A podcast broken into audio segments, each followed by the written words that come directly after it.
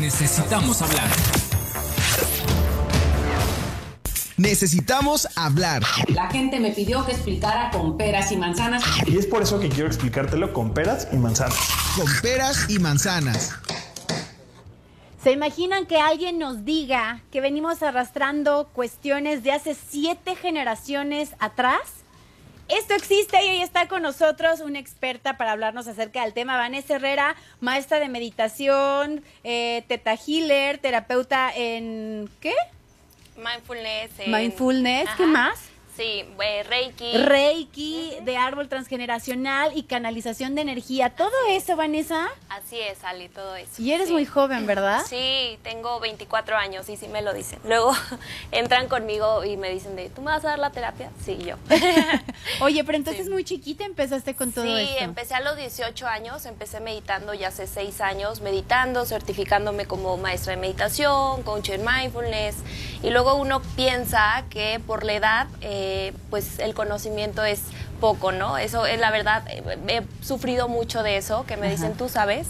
Y realmente yo siempre digo que no hay edad para aprender, no hay edad para eh, compartir el conocimiento. Y pues sí, aquí ando. Oye, y me encanta porque quiero contarles que Vanessa me escribió a mis redes sociales y me dijo, Ale, yo quiero ir a hablarles de este tema y la verdad es que este programa es suyo, así que si también alguien tiene alguna sugerencia para peras y manzanas, está abierto el espacio, algún tema que les interese y yo consigo, por supuesto, algún experto que nos venga a hablar del tema. Y bueno, de todos los temas que, que Vane me sugirió, este me llamó mucho la atención, es del árbol transgeneracional.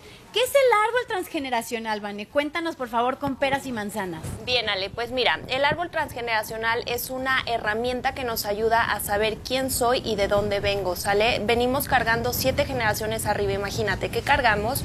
Eh, pues bueno, patrones familiares, eh, lazos, creencias y, muchas, bueno, pensamos que solamente heredamos la parte eh, física, enfermedades o como los rasgos físicos y no, Ale, eh, también heredamos eh, una serie de mm, patrones familiares que no se ven, ¿sale? Que están en el inconsciente, ¿va? Es importante mencionar para entender un poquito más, porque a lo mejor habrá gente que, no, que nos está escuchando y no sabe ni de, de qué estoy hablando. Claro. Eh, que bueno, somos una mente. Tenemos eh, la parte consciente, la parte subconsciente y la parte inconsciente. Entonces, estos patrones que yo te estoy hablando, Ale, que estamos cargando, eh, los guardamos en la parte inconsciente, ¿sale? Entonces, muchas veces no sabemos que están ahí de, oye, es que pues no logro tener pareja o no logro tener una eh, relación estable o eh, pues el dinero es eh, algo que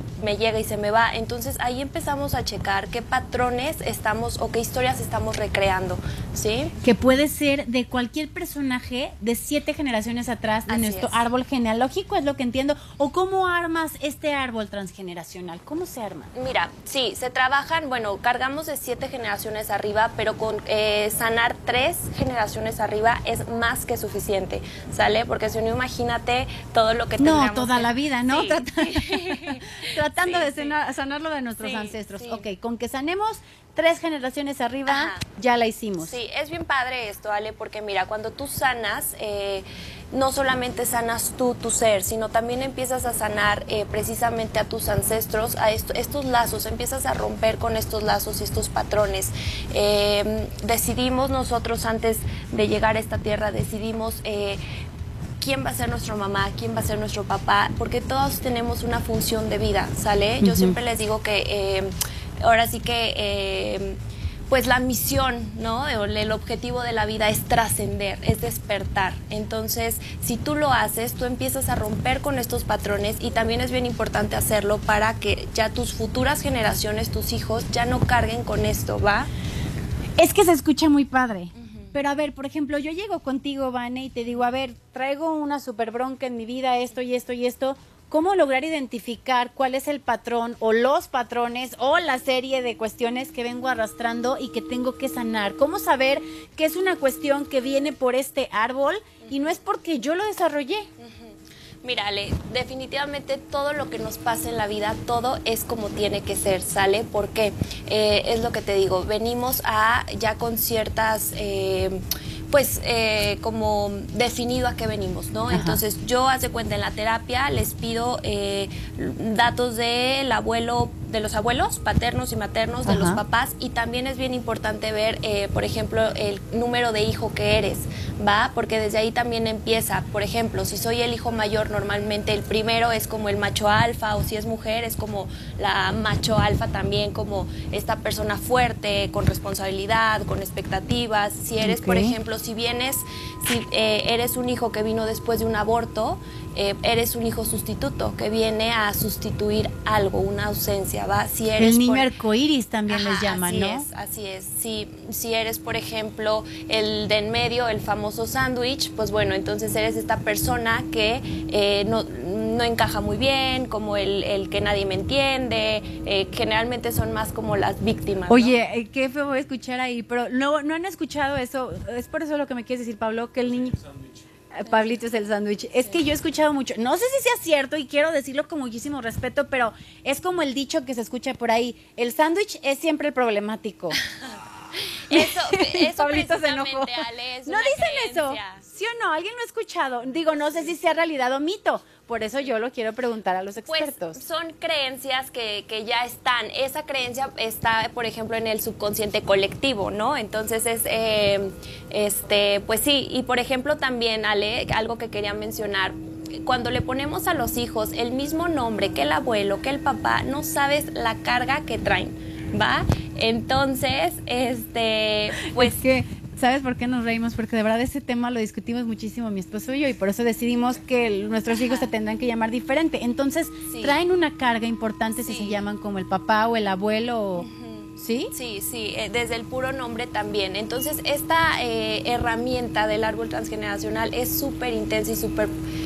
Dime, Ale. No, es que sabes que nada más antes de seguir te faltó, eh, nos quedamos en el hermano mayor, nos dijiste que normalmente el- como el macho alfa, el fuerte. El de en medio es como el que no se halla a veces en los lugares y así no se siente tan comprendido. Y el chico, porque Suele ahí es ser- donde me va a echar sí. a mí la pedrada. No, suele ser el más apegado, suele ser eh, el que trae más responsabilidad de cuidar a papá o a, ma- a mamá, eh, suele ser también luego el más rebelde, ¿va? Algo que, que está bien padre en las futuras generaciones es que hoy en día ya tenemos más libertad de expresión, más libertad de comunicación, más libertad de ser quien queremos ser, ¿no? De estudiar lo que queremos. Pero si tú te pones a pensar, Ale, en la edad de nuestros papás, abuelos, casi casi que te casaban con la persona que, que ellos querían, querían que estudiaras lo que ellos decían. Entonces, imagínate todas estas emociones y cosas eh, que estamos reprimiendo no por nosotros, sino por estos ancestros, ¿sale? Entonces, todo esto suena bien lindo, ¿no? Pero al final de cuentas lo que importa es sanar. Eh, Claro.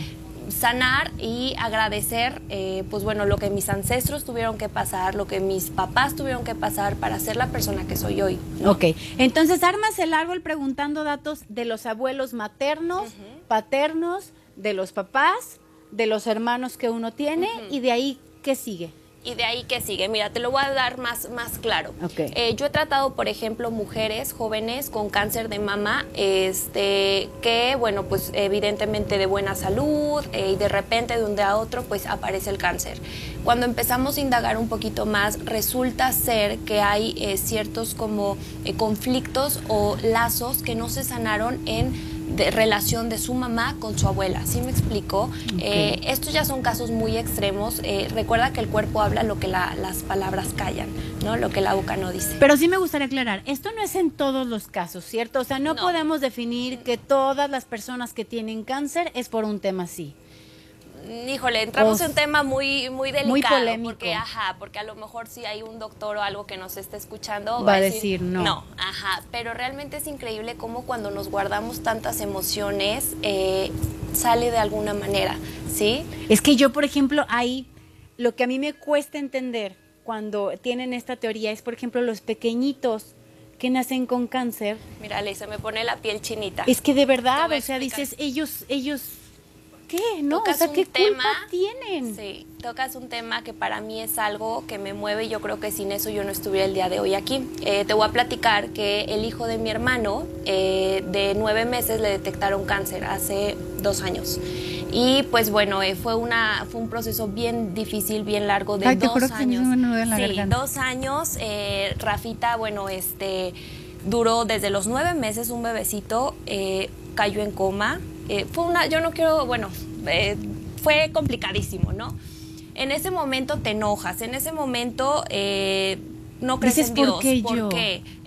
Te enojas con la vida, no entiendes el por qué, por qué a mi familia, por qué a esto, por qué un bebé.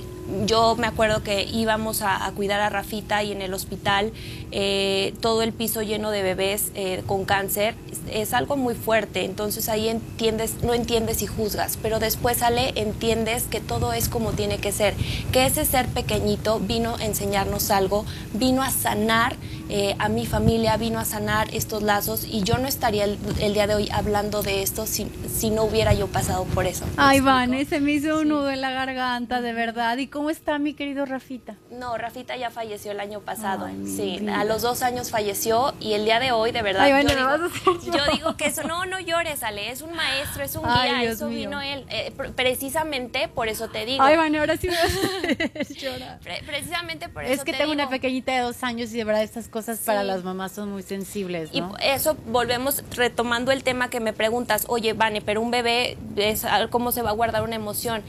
No lo entendemos, Ale. A veces nos cuesta mucho como abrir la mente, pero ese bebé, ese ser, decidió venir a esta vida, decidió, eh, pues bueno, ahora sí que salvar a su familia, salvar a su árbol, y a eso fue su misión, a eso vino. Entonces, pues, y qué valioso testimonio de verdad este que nos das, qué aprendizaje, porque tienes razón. Muchas personas nos quedamos clavadas en el momento de porque a mí este alguien me castigó, ¿no? O sea, y de verdad como voltear el caso y verlo como como tú nos lo explicas, es es muy san- es, es algo que nos sana, ¿no? A las personas que estén en una situación así, es algo que sana, es algo que reconforta y yo, bueno, te agradezco muchísimo que vengas y nos abras tu corazón y nos platiques eso y también eso nos hace entender por qué estás realizando este trabajo, ¿no? Claro. Porque ayudas a las personas a sanar. Y bueno, ahí toqué fibras sensibles que hasta yo lloré, pero, pero bueno, Vane, vamos a seguir con el tema. ¿Por qué es entonces importante romper con estos lazos? Por esto que nos explica, ¿cierto? Para romper con estos patrones, para poder seguir con nuestra vida.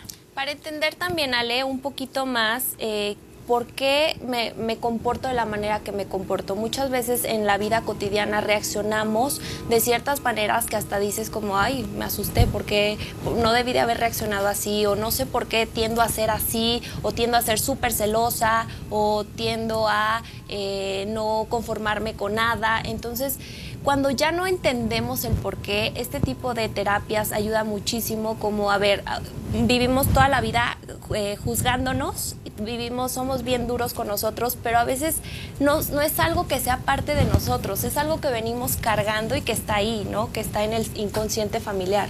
Oye, eh, lo, que, lo que me causa duda, a ver, cuéntame, ¿tú, tú logras definir en estas terapias exactamente de qué personaje venimos cargando qué? O sea, tú logras decir, no sé, esto viene de tu abuela Juanita, porque ella en el momento que, no lo sé, híjole, tantas situaciones que vemos por cuestiones también históricas que vivieron, ¿no? Algunos de nuestros bisabuelos estuvieron, no lo sé, en guerras y demás, no sé, en el momento que ella abandonó a sus hijos por, no sé, te, te transmitió ciertas cuestiones. ¿Tú logras detectar qué fue y de qué personaje del árbol? Sí, así es, Ale. ¿Sí? Tocamos sí, un tema bien, bien lindo. Este, esto es cuando ahí entra la, la magia de la energía. Logramos contactar, logramos ver de dónde eh, es que viene este patrón. También, con, claro, con ciertas como factores, ¿no? Si vivió eh, violencia, si fue abandonado, si hubo un divorcio, si hubo un, un aborto incluso.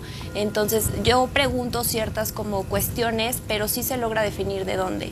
Y es bien lindo porque luego eh, me conecto yo con los ángeles, con tus ángeles, y ellos pues van guiándome, ¿no? Lo que quieran que te digan. Eh, ¿Podemos tratar algún eh, problema de salud en concreto?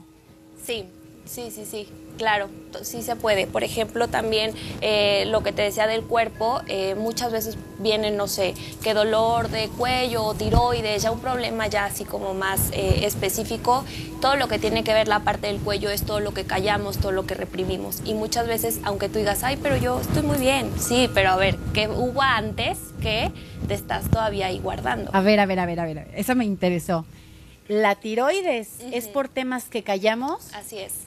Así es, todo lo que reprimimos, todo lo que nos sacamos, eh, aquellas comunicaciones que nomás no, no se dan. Ahí está. Y eso es que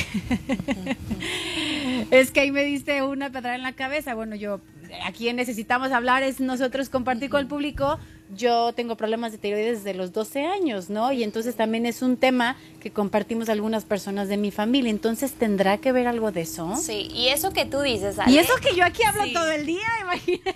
No, mira, pero eso que tú dices de es un tema de mi familia, ahí ya hay una creencia, que por, porque es algo que tú, en tu familia está, en tu ADN. Esto no debe de ser así, ¿sale? Eh, esta creencia hay que quitarla primero. Y la segunda es... Eh, bueno, todo hay que checar, toda esta parte eh, reprimida a lo mejor no es algo que a ti te corresponde, Claro. no es algo con lo que tú estás, eh, pues que no eres consciente ni qué es, ¿no? Pero sabes que ahí está el problemita de tiroides. Entonces, en el árbol transgeneracional logramos ver de dónde viene, cortar ese lazo y que tus futuras generaciones ya no lo traigan.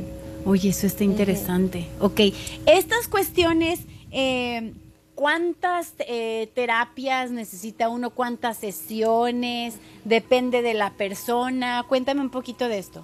Ahí depende mucho también de, de la persona. Yo siempre les digo lo que tu corazón te diga, pero es increíble cómo a la primera sesión ya va- puedes empezar a, a entender ciertos procesos por los cuales estés pasando eh, en ese momento, ¿no? O pues sí, pues como, no sé, una enfermedad o esto, pues entiendes y, y se te van abriendo ciertos panoramas. Ok. Sí.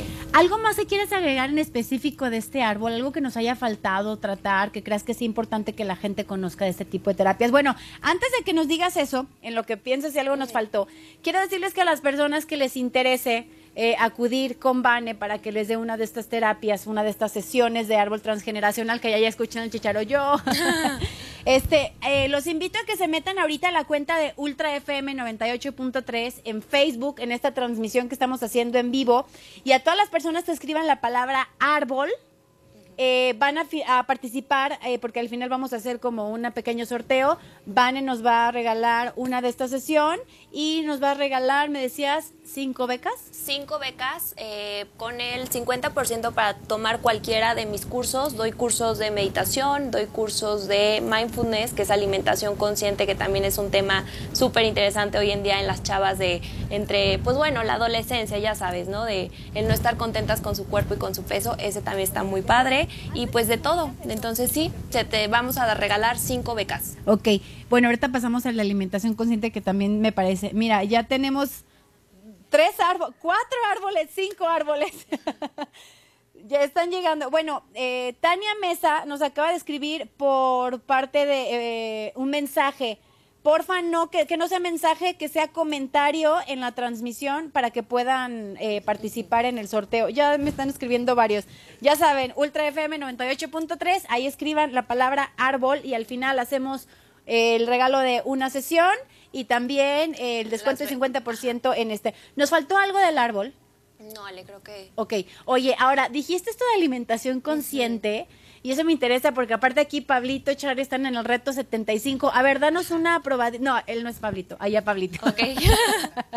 este, eh, cuéntanos por favor, así rapidísimo, de qué es esto de alimentación consciente. Alimentación consciente. Alimentación consciente es cómo eh, empezamos a precisamente romper con estos estereotipos que nos han metido de cuerpos perfectos, figuras perfectas, medidas perfectas. Y entonces la verdad es que yo trato eh, muchas chavitas eh, que ahorita están algo confundidas como eh, no me gusta cómo me veo, mi peso, veo la comida y le tengo pavor. Eso es lo peor. Cuando tú te, comes algo con miedo, lo que te va a engordar no es la comida, es el Claro. miedo. Entonces, precisamente les enseño, pues, cómo programar los alimentos. Esto suena algo bien loco. ¿Cómo programar los alimentos? ¿Cómo se programan los alimentos? Mírale, todo está en la mente.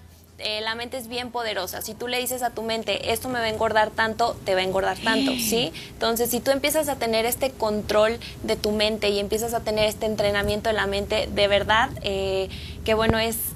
Suena como magia, pero lo es. A ver, Vane, pero no me estás diciendo que me puedo comer un pastel de chocolate completo y decir, esto me va a engordar lo mismo que una lechuga. Es empezar a cambiar un poquito más el chip. Y a- Pablo, díganme que...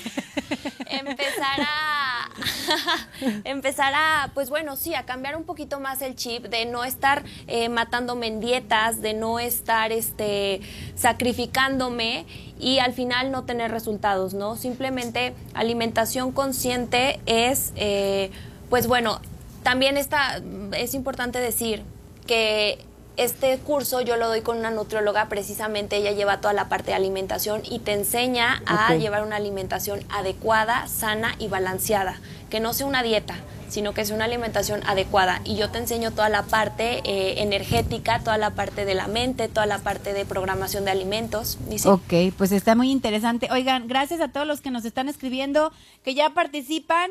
Ruth Hurtado, Marcela Martínez, Paco Segura, eh, Jared Paulina de Anda, eh, Lumli Salmán, Alex Morales, María Teresa Ortiz, Leo Núñez, Gaby Zavala, Mitch Palafox, Marilet Herrera, Charlie Ramírez, Andrés Mendiola, eh, Pablo Ruiz. Ay, Pablo. Pablito ya, ya se apuntó. Mariana Flores, Miguel García. Eh, bueno, son las personas que ahorita están participando. Edgar Sánchez también que acaba de escribir. Y los que se vayan sumando también para poder adquirir estas. Oye, y también me acuerdo que el día que me contactaste, me decías que también te interesaba como aclarar ciertos puntos de la meditación, porque aquí Pablito, por ejemplo, nos decía que por cuestión religiosa y así, él no, eh, no le gustaba como practicar la meditación o no era algo a lo que él fuera como muy creyente. Sí. Tú nos querías decir como algo de esto, ¿verdad? Sí, la meditación, que sí tenemos como, sí está como el mito, ¿no? Como, ay, no es algo malo, es rezarle a otros dioses, este, y, realmente no. La meditación, ¿qué es? Es tener una práctica interna contigo misma, es echarte un clavado para ver qué hay y precisamente llegar a tocar no solo el consciente, sino el subconsciente e inconsciente. Y todo esto que te estoy platicando simplemente es un entrenamiento de la mente. Todas estas terapias, técnicas, meditación, es un entrenamiento de la mente. Entonces la meditación no tiene que ver nada con alguna religión. Si bien es cierto es que eh, sus orígenes o eh, donde inició principalmente en un tema religioso fue el budismo, pero no tiene nada que ver con, con- con el budismo. Incluso esto de la meditación, ahorita hablando de sanar, podemos sanar muchas cosas, sale a través de la meditación. Ok, eso es muy interesante. ¿Qué podemos sanar, por ejemplo? A lo mejor eh, desde un duelo hasta el perdón, la aceptación, algún rencor que traigamos por ahí, podemos eh, ver eh, energéticamente, contactar con la persona, sanarlo y créeme que el trabajo está. ¿Sí me Ok, explico? Perfecto. Muy bien, ahí les va. Ya también nos escribió Leti Roamena. Dice, Dios te bendiga, Vane, por ser la persona que eres y por ese ángel que dejó huella. Ella es mi mamá. Ay, me voy a hacer llorar otra vez. Señora Leti, un saludo Y para déjame usted. te digo, Ale, que soy la loca de mi casa, porque yo toco estos temas y como que no, mm, sí, Vane, ok, no sé qué, pero pues sí, es muy lindo que, que me estén viendo eso. La loca, ¿cuál loca, Vane? Este, Tania Mesa también ya participa, eh, Altagracia Veloz, Miriam Moon, Árbol también aquí dice. Bueno, pues todos ustedes ya están participando. A ver al final cómo hacemos eh, la rifa, qué hacemos, papelitos. Ahorita nos organizamos. Mira, Pablito dice que ellos la hacen y que misteriosamente el ganador se va a llamar Pablito Ruiz. ¿Quién sabe por qué? No, ahorita hacemos papelitos, yo me comprometo, yo los hago, no se preocupen, ahorita en una sección. Maitan, ya no, qué gusto que estés aquí, que también ya quiere participar. Bueno, muchísimas gracias, Vane. Dinos, por favor, ¿dónde podemos encontrarte? Todavía no te vas, te vas a quedar con nosotros también para la rifa, para que participes en deportes. Pero cuéntanos, por favor, ¿dónde podemos encontrarte? Bien, pues si me pueden encontrar en el, en mi página de Instagram es arroba mente-sana.mx y este, o bueno, también ahí está mi, mi contacto, en la dirección del consultorio y sí, ahí estoy. Estamos en el en Fairy Whisper, es un como centro holístico. Ah, perfecto. Bueno, pues muchas gracias. Eh, gracias a las personas que siguen comunicando. Ni siquiera, ni siquiera he tenido chance de checar mi Twitter. Ahorita también checo los comentarios que me hacen a través de esta red social. Soy Ale Magaña. Recuerden, para participar en esto, entren al Facebook de Ultra FM 98.3, escriban la palabra árbol y pueden participar en esta rifa. Necesitamos hablar. Ya volvemos. Aquí las cosas se dicen como son. Tú y yo necesitamos hablar.